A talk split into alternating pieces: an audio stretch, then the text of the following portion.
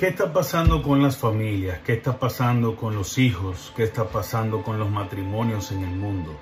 No estamos poco a poco desplomando.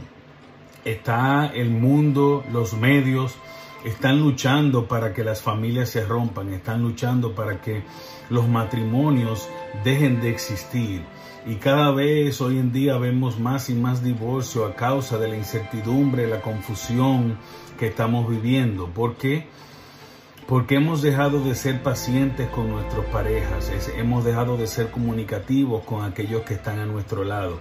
Hemos dejado de instruir correctamente a nuestros hijos y todos vamos a sufrir las consecuencias si no tomamos acción y conciencia de lo que estamos viviendo.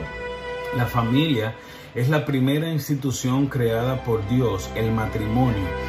Porque sin matrimonio no existe familia, tiene que haber un hombre y una mujer para poder procrear hijos y ese conjunto de seres humanos, ya sea un hijo, dos o tres o los que fueren, son los que forman una familia.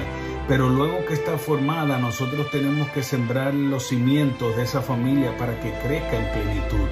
Y esa semilla que no estamos sembrando hoy serán los frutos dañados que cosecharemos en el futuro si no tomamos coherencia, no tomamos acción con relación a lo que estamos viviendo. Así que atento todo padre, toda madre, amigo, amiga. Tenemos que comenzar con nosotros como pareja. Tenemos que aprender no solamente a darnos obsequios o a querernos o amarnos.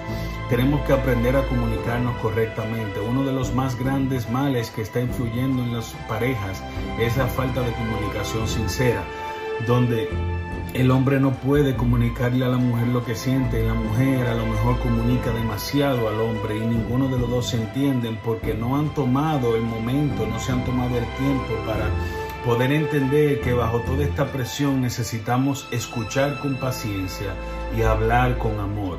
Necesitamos fomentar la paciencia, la comunicación, el amor, el respeto. Estas cuatro cosas son fundamentales para el equilibrio de una pareja y es lo que traspasarás a tus hijos.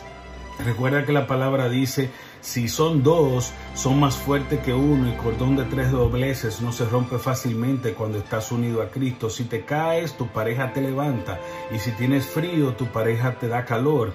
Asimismo, la palabra dice que grabemos en la tabla del corazón de nuestros hijos todas las palabras que Dios nos dejó para que puedan ellos crecer con rectitud y nosotros predicar con esa rectitud. Así que cuida a tus hijos y cuida a tu pareja sin importar lo que venga porque ellos son la esencia de tu vida. Que tengan un lindo día y que Dios les bendiga.